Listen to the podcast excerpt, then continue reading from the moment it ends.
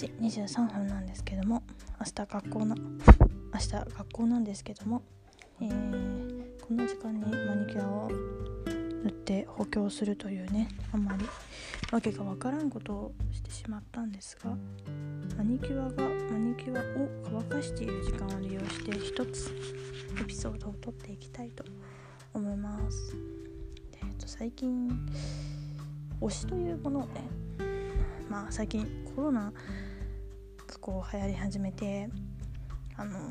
お家に閉じこもる期間が増えてからなんですけど私にもねついに推しというものができましたっていう話はね散々してるんですけどなんでしょうアイドルだったり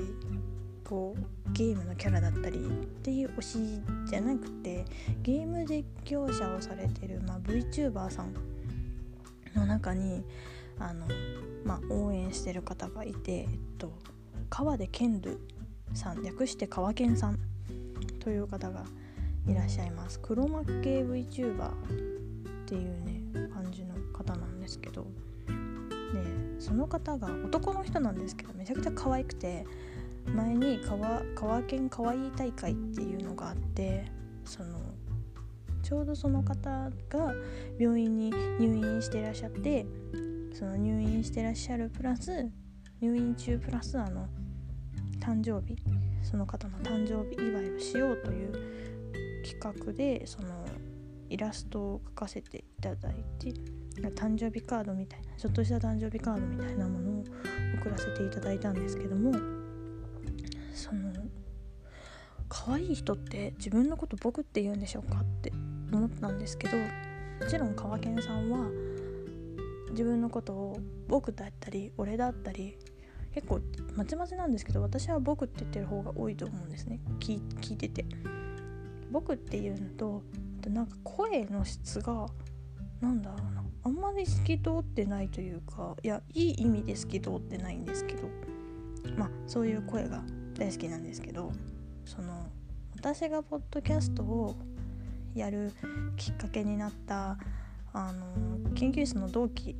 がいるんですけどその方もね一人称僕って結構言うんですよ。俺って多分聞いたことあんまりないので僕基本的に僕って言うのかなって思っててで先ほどその方の最新エピソードを、ま、聞きに行ってあのみんなには内緒で実は持ち歩いてるものがあるとかそのデメリットメリットのお話とかこう自分の運動のルーティンはこんな感じみたいな話をしてらっしゃったんですけどあのエピソードを聞き終わるまでの結構長かったんです。40分ぐらいあったのかな。そのエピソードの中であの本当に私が心の中じゃなくて声に出して「可愛いかよ」って5回ぐらい言ったんですよ。ツッコミとして。可愛いのかな彼は。っていうことに動揺を覚え覚えている。で思ったんですよ。川健さんを思い出して。川健さんも一人称僕だったな。あの子も僕だったな。え一人称僕の子って可愛いの？って思ったんですね。果たしてこれは法則的に成り立つのかわからないんですがもしかしたら一人称が僕の人は可愛いのかもしれません。わかんないんですけど。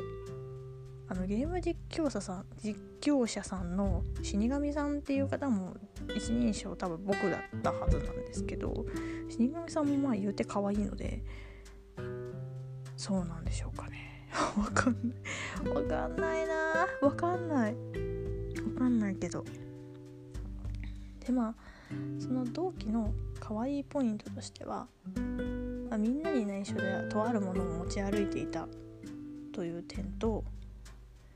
えこれすすこれを進めるのって僕クズ男になるじゃん。クズ男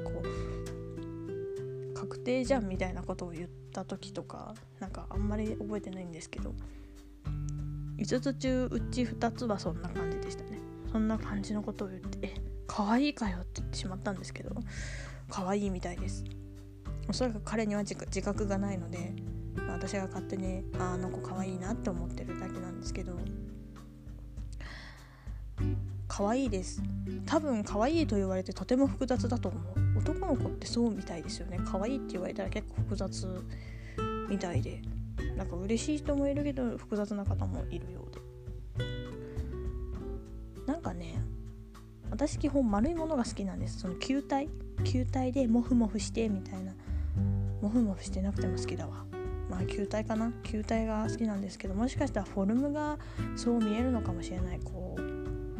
こうモフっとしてらっしゃる のかな？わかんないけど。わかんないけどなんかモヨンポヨンってしてるのかな？わかんないですが私は彼を見ててあ可愛いなって思う時がたまにある。私は一体何目線で研究室の同期を見ているのだろうか。本当にわかんないんですけど。マニキュア乾いてきたかな？これねお布団に入ってる時にね外れちゃったら何の意味もないんだけど外れないことを祈るぜマニキュアさん。ちなみにあのずっとマニキュアはつけてるんですけどあのグロッシーコートっていうね「スキューズミーグロッシーシェルコート」っていうねやつでなんかこれ限定色だったはず。そう限定色って書かれてあったんで限定色でなんかピン薄いピンクの島みたいなカラーなんですけどあのオールインワンであの 1, 回塗ったらベースにもトップコートにも色にもなれるっていうね1本300、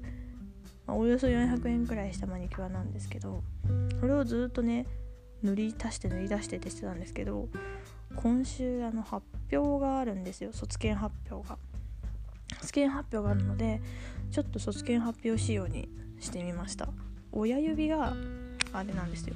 あの面積が広いのであの星座のネイルシールを買っていたので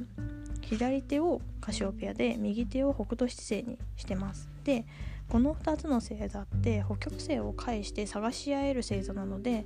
左手の差し指をあの北極星にしてます。で左手の残りの指です。中指と薬指と小指に関しては自分の学籍番号にしてあります。あのはい。数字と英文字なんですけどちっちゃい数字と英文字のシールがあったのでたまたまあったので自分のあの学籍番号を入れてます。で残りました。右手です。右手の人差し指から小指に関してはあの発表をする私の研究室の私含めてのあの所属学生の学籍番号の頭数字みたいなそのなんとかなんとかなんとかみたいな感じの一番最後のなんとかの部分の数字の学籍番号のあの数字の頭数字が全員違うんですよ綺麗に。なので人差し指発表順番から人差し指でこう人差し指中指薬指小指みたいな感じでいい感じに4人で4人分の数字を貼ってます今。であの意外とねワイヤーみたいな感じのシールなんですよこれ。金色で。あのすごい背景にあってめちゃくちゃ可愛くなっちゃってあの数字いいなって思ってすごい可愛い。ちょっとお気に入りですこれは。ということでそろそろ寝ます。ネイルシールもっと欲しいんですよ。なんかねネイルシール和柄があったはずなのにねさっき探したらなんか和柄なくなっててね。和柄どこ行ったんじゃってなったんですけど。いやー発表ね怖い。発表怖いね。え発表さ発表何事もな何事もないとかそんなそんなんないけど。いやあのねいや全てが終わるのが本当いつになるか分からんけどあのふーってなりたい早く。早くふーってなりたい。あの悪い意味でふーは絶対になりたくないんだけど頑張るよ。そのために頑張るけどあのねネイルシールが欲しい。違うの。私ね違うの？私ねめちゃくちゃ仕事があるの。あのあのね何の話を急にも話がコロコロ変わるのは仕方ないと思ってほしいんですがあのー、発表が終わるじゃないですか。発表が終わってその次の週ってあの来年度の卒検生も来れるんですよ。来年度の卒検生今年の卒検生もう来れる週なんですけどその週までに私は同期の一人への手紙を書き上げなければならない。土日で。それにこの間気づいてマジかと思って。でその今年度の卒検生と来年度の卒検生？ん？うん。がその同時に来れる週にその同期が1日しか来ないんですよ。月曜日にしか来なくて。ってことは私はその同期に対して月曜日までに手紙を書かなければならないんだなと思って。酷なこっちゃと思って。酷です。あの他のメンバーは結構来るんですよ。その週の中に。2日間来たりとか。あの私と一緒で全部の返事来たりとかするので渡せる日は結構あるんですけど本当に1日しか来んのです。ってことはですよ、まあ、10日に発表結果がどうなるか分かりませんが、まあ、発表が終わったとして木曜日休みで12日があの2日目の発表なんで入らなきゃいけないんですけど朝からあの発表のあれの端末じゃないわ何なんかそういうグループの方に土日の間に私は天地画楽の曲を聴いて感情をあこう溢れさせてそれをパソコンに打ち込んでパソコンに打ち込んだ文字をあの見て手書きで手紙を書かなければならない。で手紙は1人8枚だと計算するともうね1日に3人書いたらダウンするんですよ。でなんか卒検発表がこうね卒検発表の日が終わった終わるか分かんないけど、まあ、今今仮決め仮決めじゃないけどまあその今決められてる卒検発表の日っていうものが終わった後に過ぎた後に私はなんだか酷なことを課せられるような気がする、まあ、自分でまいた種だけど。あと私は去年から書いてるんですけど卒業画というものをデジタルで書くんですけどあのその案は出来上がってるのでそれのパーツごとをどんどん書いていかなきゃいけない。それは多分卒業式に間に合えばいいかなと思って最終的にもデジタルデータで送りゃいいかなと思ってるんで最終的にデジタルデータで送るんですけどっていうかまあ私たちは荷物を持って帰らなければならないで荷物持って帰らなきゃな。なんかいろいろやることあるわ。意外とやることありました。はい。頑張ります。おお